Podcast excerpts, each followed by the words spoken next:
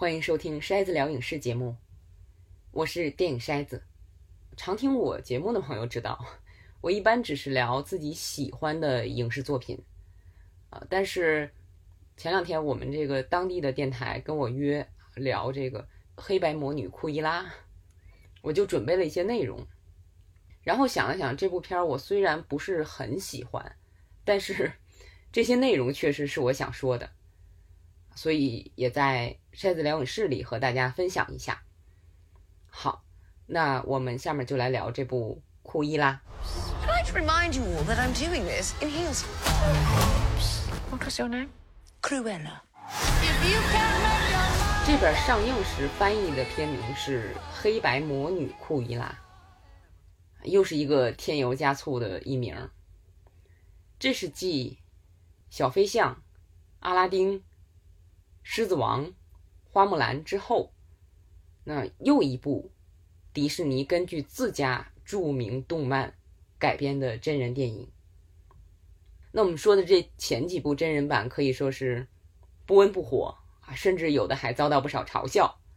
那在那些尝试之后，我们来看看这次迪士尼在库伊拉身上的最新尝试。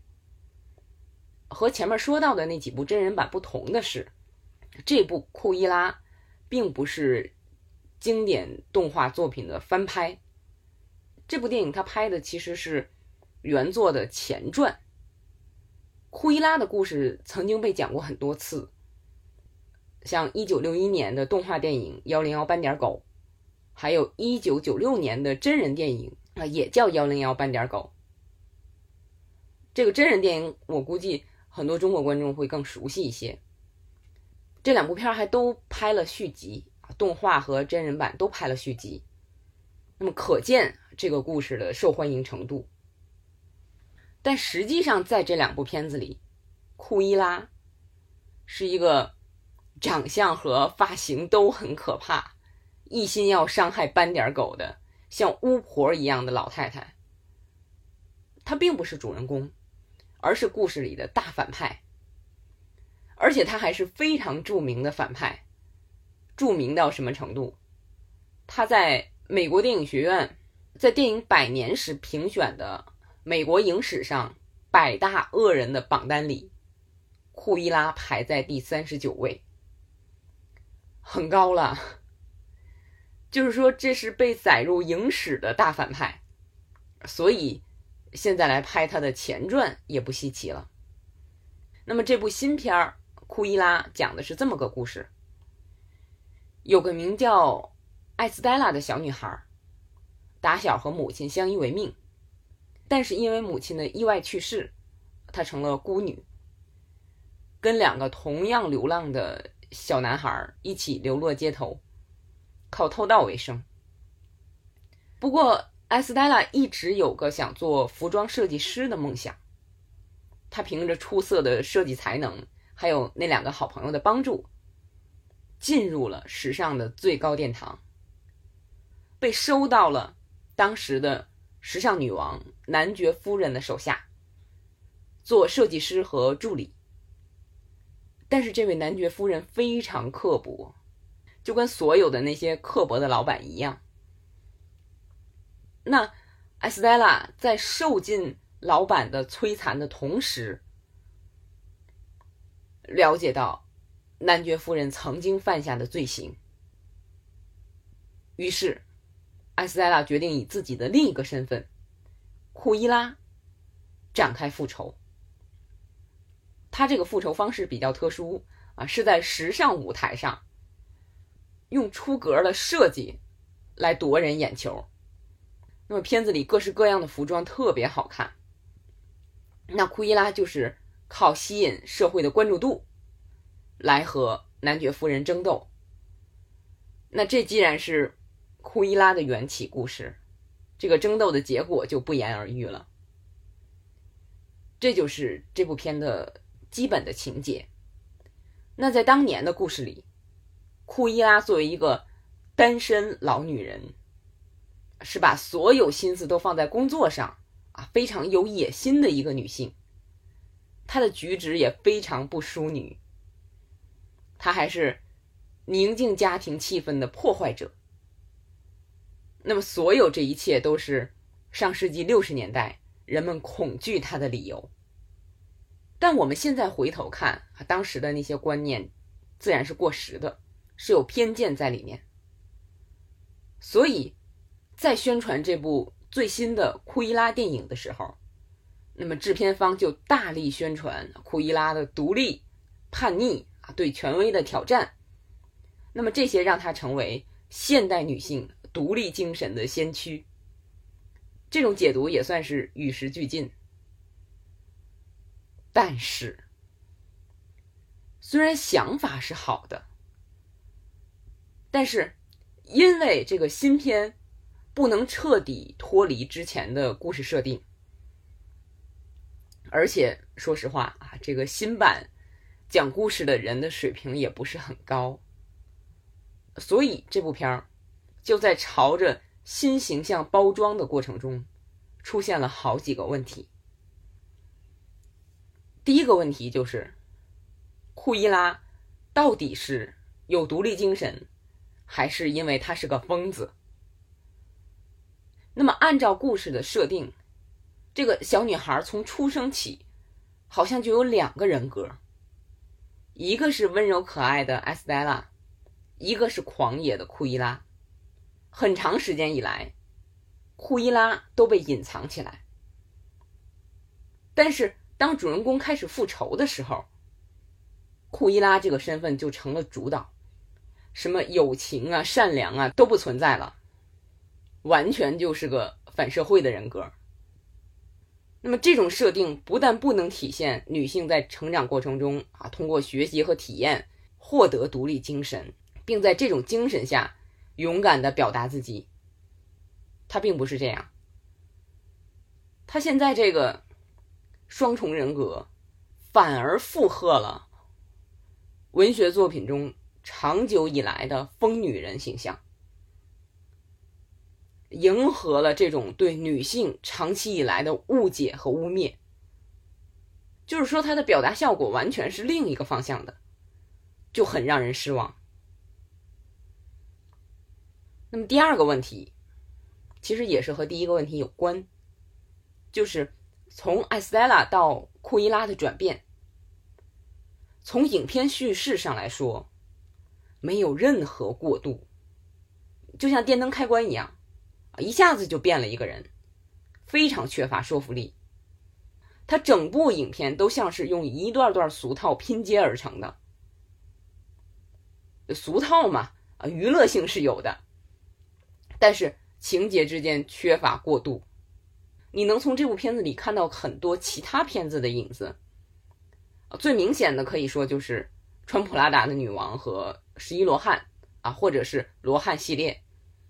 那么有意思的是，穿普拉达的女王当初出来的时候，人们普遍认为那部片子里斯特里普演的那个女王的形象受了。幺零幺半点狗里库伊拉的启发，那这回曾经参与穿普拉达的女王的剧本的作者，也参与到库伊拉的剧本创作中来，也算是对库伊拉的故事的一种反哺了。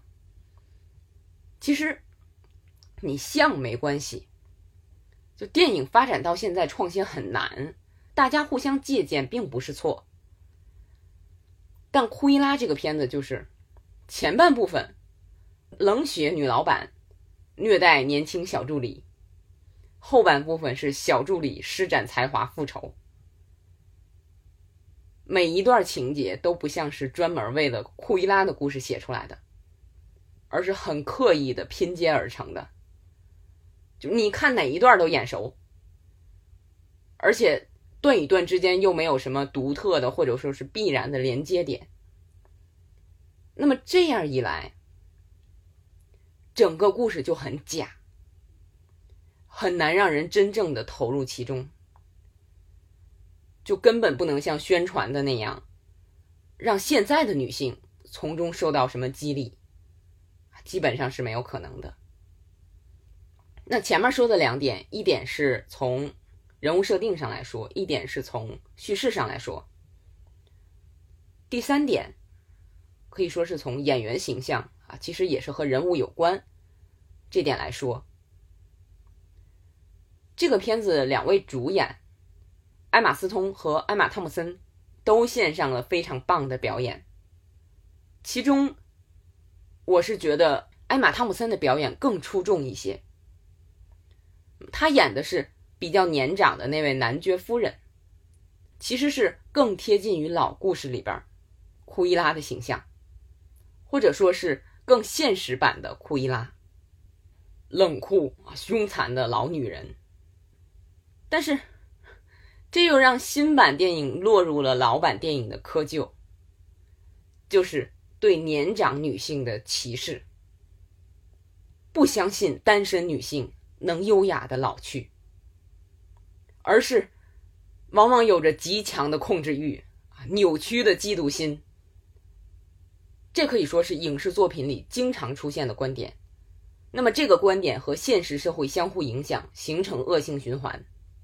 这种相互影响常见到，可能很多人已经意识不到这个问题了。但是没有想到的是，在这部宣扬女性独立、叛逆的作品里，也饱含着这种对单身年长女性的丑化的观念，让人很遗憾。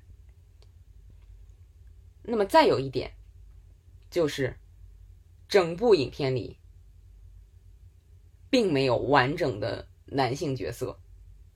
片子里所有出现的男性角色都是站在一边儿，情节需要的时候跳出来帮个忙，然后静静的退回去。现实生活里哪有这么简单？你像穿普拉达的女王那部片儿里边，还有能够左右女性地位的男性角色。而这个库伊拉的故事讲的是上世纪七十年代的事儿，在这里边，男性都甘心臣服于女性的趋势，做梦呢？这个故事给人感觉就是，女性想要得到自己想得到的，去和其他女性争斗就好。就在这一点上，可以说这部影片落入了。更恶劣的窠臼。那即便如此，即便这部电影为了迁就老故事，在讲述新故事的时候牺牲了很多，我们刚才说了好几点，但是到了影片结尾，主人公库伊拉并没有成为观众熟悉的那个库伊拉，就不像前两年那部小丑的缘起电影。到了影片结尾，你发现啊，这就是我认识的那个小丑了。可是这个库伊拉，离幺零幺斑点狗里那个库伊拉还差得很远很远。不过听说啊，这库伊拉二，就是说这部影片的续集已经开始准备了，所以啊留那么一段距离让续集来发展，也是情理之中的。那么，作为一部迪士尼电影，这部《库伊拉》给人感觉就是时长太长，而且作为一个单一人物缘起的故事，它元素太多情节太杂，想出新又被原来的故事束缚，情节和观点都给人一种拼凑的感觉，就像是少了灵魂的命题作文。可以说是缺乏贯穿始终的人物性格、行为动机和价值理念。那么，如果真有续集的话，希望能进步一点吧，毕竟进步空间还是挺大的。筛子聊影视，在体验中成长，用理解去改变。好，感谢收听筛子聊影视，欢迎订阅这个节目，也欢迎到微博和微信上搜“电影筛子”来找我。我们下期节目再见。